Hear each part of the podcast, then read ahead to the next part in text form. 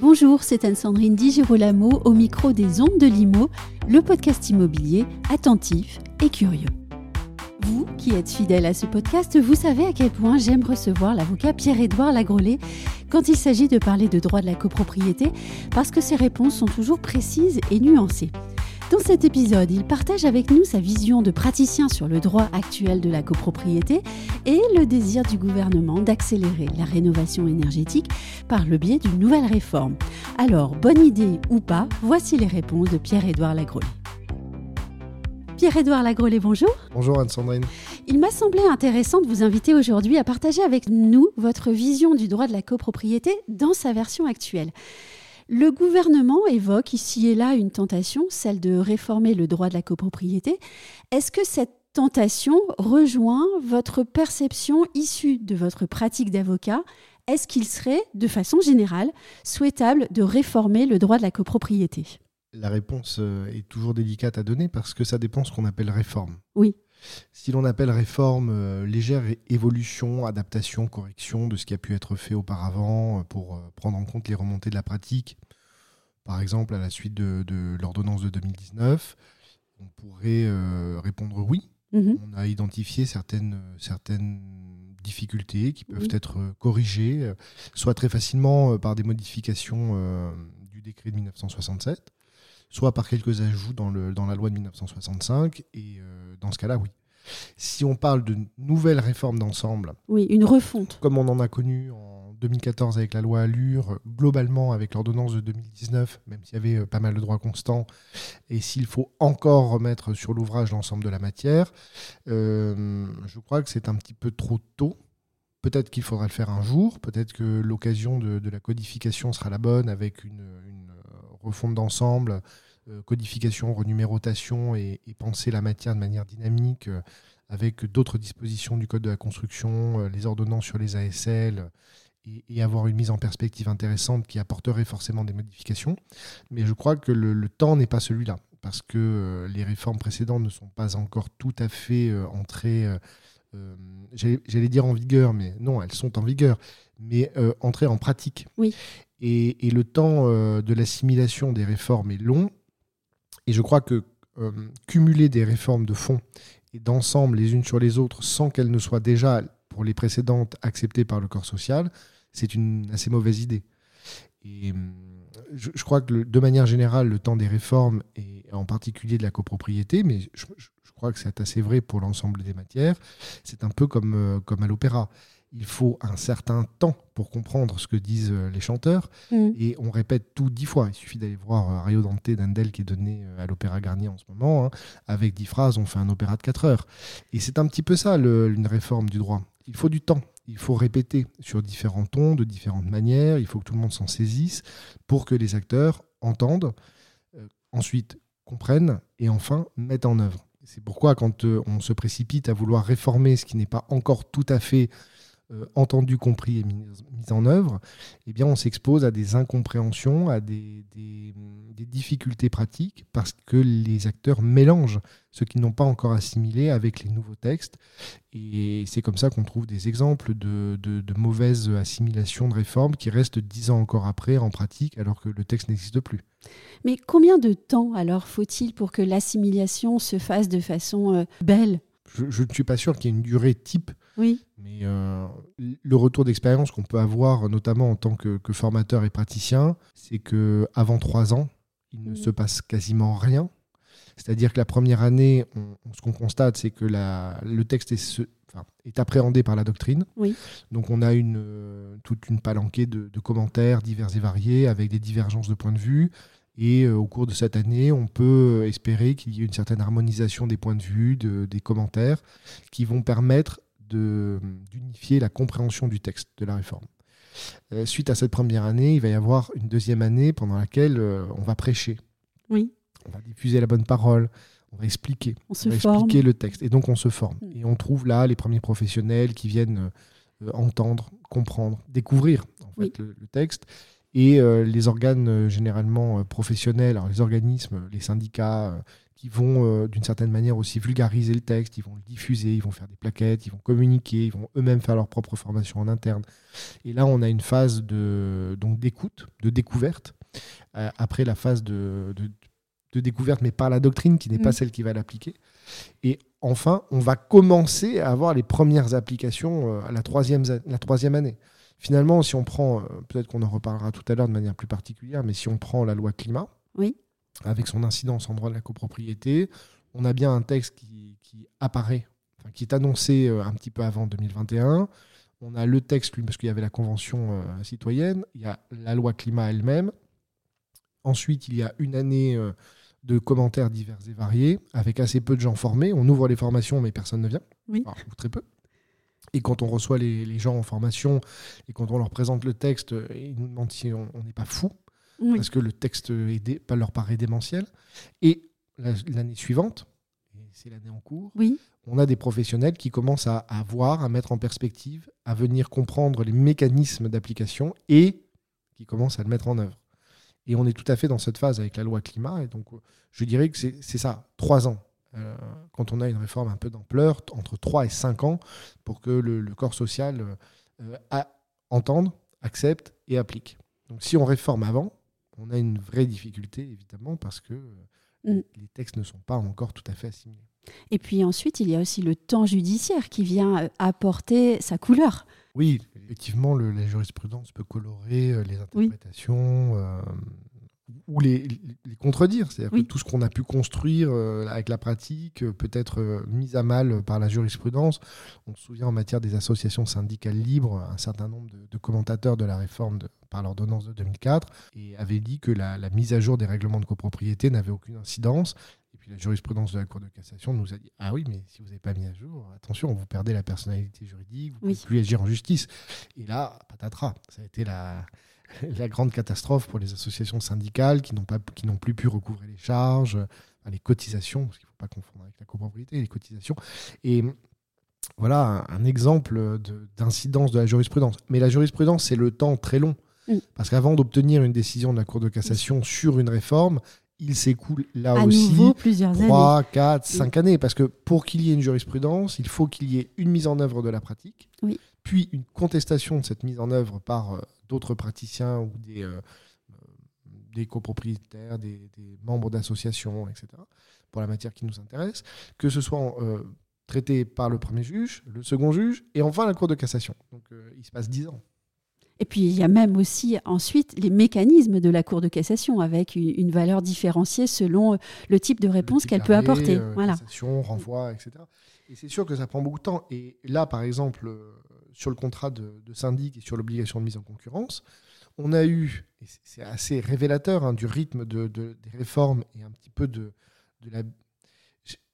J'allais dire bêtise, mais c'est trop fort comme terme parce que ça, sanctionne quelque chose qui n'est pas bête, mais euh, qui va, qui va trop vite et qui ne permet pas de, s'adapter correctement. La mise, en, la mise en concurrence qui avait été dite obligatoire et puis finalement qui a été dite euh, comme n'étant plus euh, sanctionnable, bien que toujours obligatoire, ce qui pose des, petits problèmes de compréhension. Mais euh, on a une jurisprudence qui, euh, qui est intervenue a posteriori pour nous dire que même quand c'était obligatoire et que la sanction n'était pas prévue, ni le défaut de sanction, il n'y avait pas de sanction.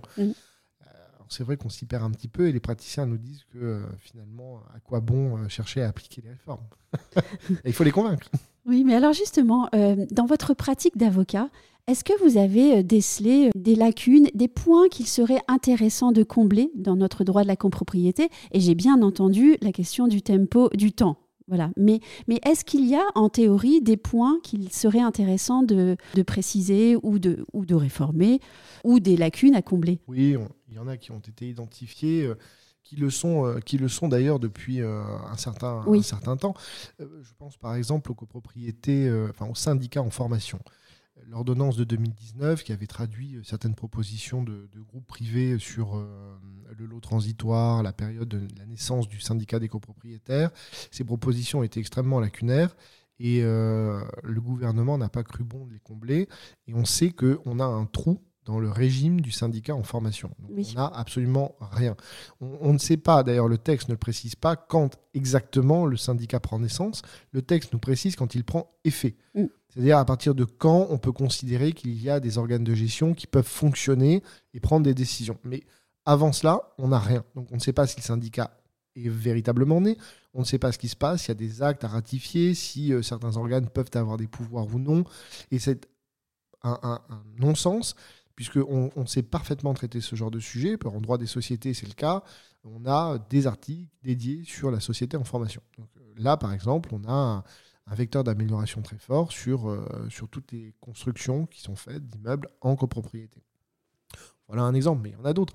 La coordination entre euh, les associations syndicales et les copropriétés, où les textes sont assez lacunaires, ou entre les syndicats secondaires et le syndicat principal, entre les unions et les syndicats, parce que là, il n'y a que très peu finalement de textes. Euh, et je crois qu'il y a euh, quelque chose de, vraiment insatisfaisant aujourd'hui et qui pourrait être largement amélioré pour les praticiens qui comprennent de ce fait assez mal les fonctionnements. Mais peut-on leur reprocher, quand les textes sont, lacunaires, qu'il y a assez peu de jurisprudence et assez peu de doctrine aussi, euh, il faut le dire. Euh, voilà, je pense qu'il y a aussi des choses à revoir en matière de, copropriété en difficulté, même si c'est toujours très très très délicat de toucher à ces sujets, parce que évidemment, euh, ce sont des copropriétés en difficulté, donc les changements de texte peuvent avoir des incidences très fortes.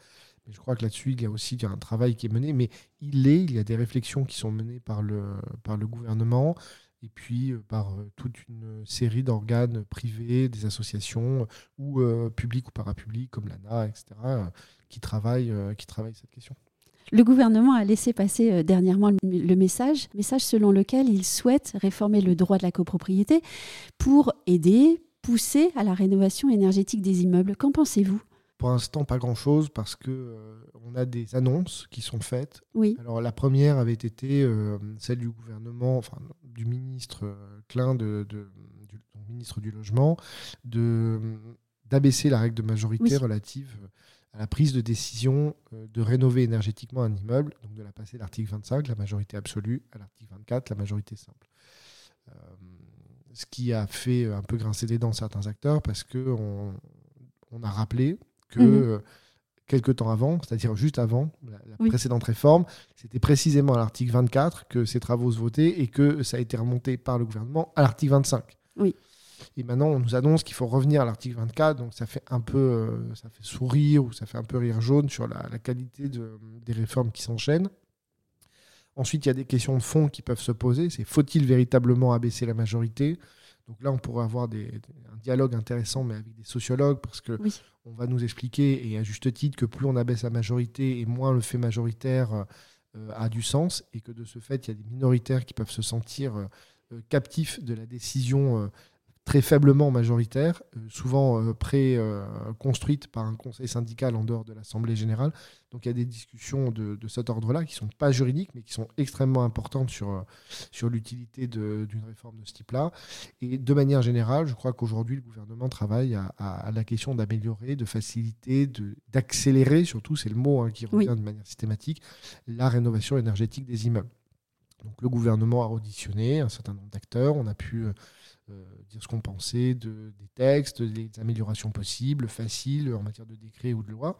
Ça, c'est un travail de collecte d'informations. Maintenant, euh, dire ce que j'en pense, euh, c'est un peu prématuré puisqu'on ne sait pas mhm. quel est le contenu éventuel de cette réforme. S'il y a réforme, et si ce n'est pas un effet d'annonce, puisque s'il y a réforme, il faut que ça passe devant le Parlement, puisque ce sera du légal, ou qu'il y ait encore une habilitation. Mais je crois que le, mécanisme de l'habilitation est un petit peu, euh, pour l'instant, euh, euh, mis de côté suite aux, mm. difficultés politiques qui ont, qui ont été connues par, par le gouvernement. Donc je, je, ne sais pas ce qu'il va y avoir. Maintenant, la question qui peut se poser, c'est faut-il encore réformer ce sujet-là Et faut-il véritablement accélérer? Si on vous a bien entendu sur la première partie de l'émission, on a la réponse. On en a une partie. Oui. Et la deuxième partie, c'est que, euh, encore une fois, sur le temps long, euh, il y a l'assimilation de la réforme elle-même, évidemment, qui compte, euh, avec ce temps hein, que je disais quasi opératique. Et il faut, il faut laisser les acteurs se, saisir des textes pour qu'ils puissent être appliqués. Et je crains que vouloir accélérer la rénovation énergétique par la réforme du droit de la copropriété ce soit en fait perdre beaucoup de temps. Parce Pourquoi? Parce que si l'on réforme tous les mécanismes qui ont été pensés, alors tous ou partie, ça veut dire qu'on va remettre l'ouvrage sur le métier. Mmh. Ça veut dire qu'il va falloir réanalyser les textes, voir les incidences des modifications, réouvrir la période de formation, réouvrir la période d'assimilation et de mise en œuvre. Or, ce que j'ai expliqué au début, c'est que ça prend trois ans. Donc réformer alors qu'on est sur le point d'avoir une assimilation de la réforme actuelle, je crois que c'est se promettre de perdre du temps. Ça, c'est une donnée euh, de, légistique qui, qui malheureusement pas toujours prise en compte par, euh, par les, le gouvernement ou, le législateur. Et puis, euh, faut-il accélérer? Alors, je, m'excuse parce que j'ai répondu à une question qui est quasiment le comment avant de savoir le, pourquoi. Il faudrait faire l'inverse, mais faut-il tout simplement accélérer la rénovation énergétique? On pourrait même, pour élever un tout petit peu la discussion, faut-il rénover énergétiquement les immeubles ah là, certains vont. C'est un autre débat. Certains vont peut-être se crisper. C'est un autre débat, mais je crois que c'est le débat premier qu'il faut avoir. Et, je ne suis pas sûr qu'on ait parfaitement répondu à la question de manière très claire pour justement engager les acteurs. A-t-on même posé la question au fond? Et a-t-on même posé la question au fond? Je n'en suis pas sûr en matière de copropriété des pour les immeubles bâtis, donc en copropriété. Euh, je crois que cette question devrait être posée et je crois qu'une réponse très claire et pertinente, donc oui ou non, parce qu'il n'y a pas d'a priori, devrait être donnée pour convaincre. Et aujourd'hui, peut-être que le plus grand écueil de, la réforme avec tous ces mécanismes, ce ne sont même pas les difficultés des mécanismes mêmes, parce qu'au fond, qu'il y ait un problème de calendrier, qu'il y ait une règle de majorité qui ne soit pas euh, parfaite, qu'il y ait une modalité de financement qui soit difficile ou autre, on connaît cela à peu près partout. Mm. La véritable question qui se pose et la véritable difficulté de conviction euh, que l'on a, enfin, difficulté à convaincre, mais peut-être à se convaincre soi-même, c'est euh, la nécessité de rénover. Et tous les syndics le disent. Quand ils sont face aux copropriétaires, la première chose, c'est euh, faut-il faire ces travaux? Mm-hmm. Et il y a deux points de vue qui, qui s'opposent sur le, sur le sujet quand on y réfléchit. C'est que D'abord au niveau national, on a un pourcentage de consommation énergétique évident euh, en matière euh, de bâtiments, mais ça n'est pas le seul secteur qui est concerné.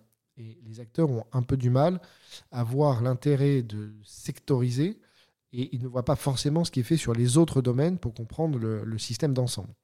Ça, c'est peut-être une première chose. Ensuite, il y a un certain nombre d'acteurs qui ne comprennent pas pourquoi la France fait tant d'efforts alors que d'autres pays ne le feraient pas, euh, notamment en dehors de l'Union européenne parce que la France représente un pourcentage relativement faible du niveau d'émissions euh, de gaz à effet de serre, et que de ce fait, même en mettant en œuvre tous les efforts dans tous les domaines, y compris le domaine immobilier, le résultat au niveau euh, mondial sera quasiment epsilonesque. Alors, ça pose des questions sur l'utilité. Il faut rappeler que c'est un système qui est pensé déjà au niveau de l'Union.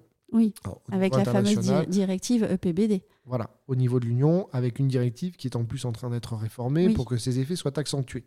Donc sur la question de la réforme, on sait aussi que de toute façon, elle viendra. Puisque si c'est réformé au niveau euh, européen, on va au niveau national transposer la directive qui sera réformée. Et on aura donc une réforme de nos normes pour adapter au niveau européen. Mais ça, c'est pas tout de suite.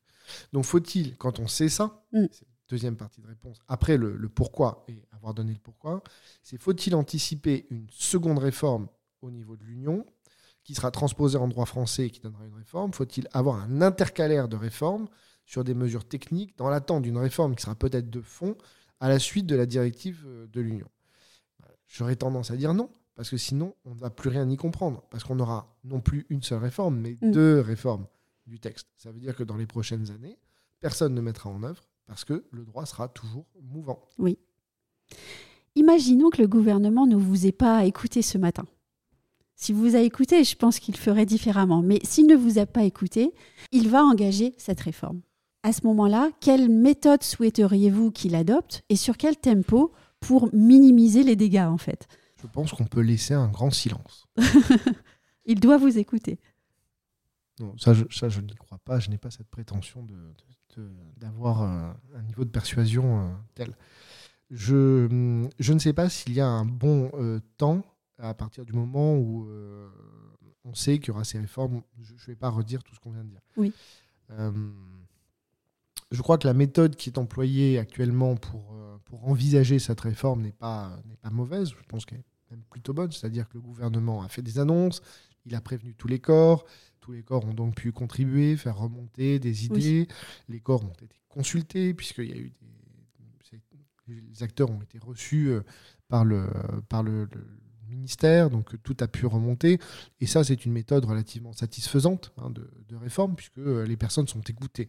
Là-dessus, on peut pas, il n'y a pas de critique à apporter. Mm. La méthode est, assez bonne. Je pense que les personnes qui sont en charge euh, sont intéressées par le sujet, sont, enfin, essaient d'être, oui, je pense, sont compétentes, sont intelligentes, vont faire le mieux possible avec euh, la matière qu'ils ont. Euh, et ça n'est pas tellement la méthode qui est en jeu, parce que là, on est vraiment au dernier niveau de la réflexion. Hein, quand on en est à la méthode, c'est-à-dire qu'on a résolu la question du pourquoi, on a résolu la question du comment, c'est-à-dire sur le fond, et on se demande à, euh, à quelle date et est-ce qu'on fait du décret ou de la loi. Enfin, c'est vraiment après de la cuisine de, de, de, législateurs ou de gouvernement. Euh, c'est à peu près indifférent en fait. Mais vous avez dit l'essentiel. Le gouvernement écoute les acteurs. Il lit leurs contributions et les accueille, je pense, euh, de, façon positive. Oui, je crois que le ministère du Logement est, à, l'écoute, c'est vraiment inscrit à, son mérite. Il est, à l'écoute, il, il s'intéresse à la question, la copropriété n'est pas euh, laissée pour compte, il y a un vrai regard qui est porté euh, sur la matière. Je crois que ça tient aussi à la, personne, enfin, la personne oui, du ministre qui a une connaissance hein, de, de ce que c'est qu'une copropriété, et en particulier d'une copropriété en difficulté. On ne va pas refaire euh, l'histoire de, du ministre, mais je, crois qu'il y a un intérêt et que le logement le manifeste. Après, euh, il faudra voir si dans le processus, puisqu'on parle technique, il faudra voir si dans le processus, si on est sur du législatif ou même si on est sur de la matière décrétale qui intéresse euh, le décret de 67, parce que pour être vraiment dans la cuisine, il y a quand même deux, textes. Il y a les textes sur le droit de la copropriété eux-mêmes, puis il y a les textes du Code de la construction et de l'habitation. Donc quand on est sur le Code de la construction et de l'habitation, on est plutôt sur la compétence du ministère du Logement, et sur les autres textes, on est plutôt sur la compétence du ministère euh, de la Justice. Et euh, ce qui fait que euh, quand il faut réformer l'un, alors que c'est l'autre qui est à l'initiative, il faut un accord interministériel. Donc en terminologie, il faut bleuir et rimer, mais passons. Ça veut dire qu'il faut que les gens s'entendent, il faut qu'il y ait un accord et il faut que euh, le texte passe de cette manière-là. Et ça, c'est pas du tout évident parce que euh, la vision de la matière n'est pas toujours la même entre les deux ministères. Il y en a un qui est plus sur le droit de propriété avec sa protection et l'autre qui est plus sur un aspect euh, collectif, une vision collective, sociale du droit de propriété. Donc déjà, ce sont deux logiques qui s'affrontent, donc ce n'est pas du tout une évidence. Euh, et, c'est ce qui donne aussi parfois euh, des problématiques, au-delà même de, l'aspect, on va dire, euh, philosophique du droit de propriété, des, difficultés purement techniques. Je me demande dans une certaine mesure si les difficultés qu'on a dans le calendrier de la loi climat ne sont pas la conséquence de cette répartition un peu elle est, pas, elle elle est historique, mais un peu bébête finalement euh, de l'interministériel logement-justice. C'est qu'on va avoir un calendrier de mise en œuvre de la réforme, euh, enfin, de la rénovation énergétique est dans le CCH, et puis on a un calendrier qui est décorrélé dans la loi de 1965. Est-ce que ça n'est pas une des conséquences d'avoir deux équipes qui travaillent sur un même sujet? Je, n'en ai pas la certitude, mais j'en ai, euh, j'en ai la sensation c'est toute la difficulté euh, quand on va vraiment au niveau de la cuisine avec euh, le résultat qu'on peut connaître. Mm. Donc vous voyez, quand, euh, quand on a parcouru toutes ces questions-là, sur le eh, faut-il réformer? C'est pas seulement faut-il changer la virgule dans le texte? Il faut remonter sur toutes ces questions pour être sûr que si on veut changer la virgule, ce soit causé par quelque chose de fondamental. Parce que changer la virgule, c'est déjà très compliqué en termes de cuisine. Donc il faut être sûr que ce changement de virgule soit rendu nécessaire par une cause euh, qu'il mérite. Sinon, c'est pas la peine d'aller affronter tout ça, d'autant que le résultat est toujours aléatoire, puisqu'il y aura des discussions interministérielles et possiblement des discussions euh, à l'Assemblée. Et quand un texte entre à l'Assemblée, euh, parfois de bonne qualité, on n'est pas sûr qu'il ressorte avec le même degré de, qualité à, l'adoption du texte. Donc il faut faire très attention à ce processus législatif. Au fond, ne serait-il pas intéressant également de regarder euh, l'évolution du droit de propriété? Est-ce qu'il n'y a pas eu euh, quelques évolutions euh, sociétales, sociologiques? Qu'il serait important de questionner à nouveau? Indéniablement, mais je ne suis pas sûr que ce soit un débat qui soit dans le, dans l'actualité politique, mais non, mais on peut poser la question. On peut poser la question de savoir ce qui reste du droit de propriété. Oui. de manière très très frontale, hein, de, cette manière-là. C'est-à-dire que j'avais commis un article sur la loi climat et je l'avais intitulé La revanche de Duguy parce que c'était un auteur euh, bordelais qui avait euh, beaucoup défendu la, socialisation du, droit de propriété. D'ailleurs, ça l'avait fait passer pour un affreux communiste. Euh, face à ses collègues de l'époque qui défendaient un droit de propriété très absolu. Oui. Et il défendait l'idée que le droit de propriété était un droit nécessairement social, qui devait répondre à une utilité collective, dans un esprit peut-être un peu romaniste, romaniste mais primitif, c'est-à-dire que le bien répond à une utilité sociale et que si on ne l'utilise pas, on en perd la propriété.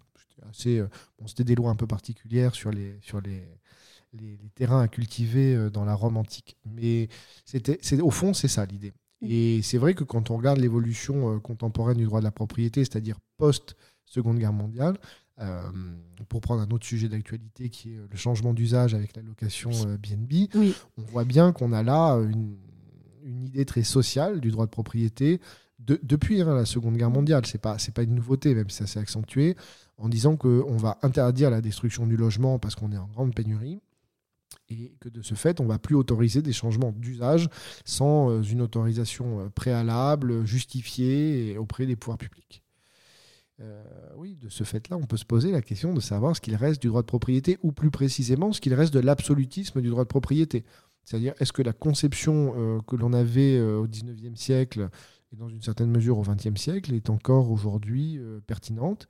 Et euh, c'est peut-être une des questions fondamentales euh, dans, dans, le, dans, le, cadre de la réforme du droit de la copropriété sur la rénovation énergétique, parce que les copropriétaires ne sont peut-être pas tout à fait prêts encore à abdiquer leur droit de propriété pour répondre à l'utilité sociale qu'on affecte mm. à leurs biens, qui est de répondre à moins d'émissions de gaz à effet de serre pour une écologie verte et un pays en meilleure santé. Merci beaucoup Pierre-Édouard Lagrelais. Merci Anne-Sandrine Girolamo.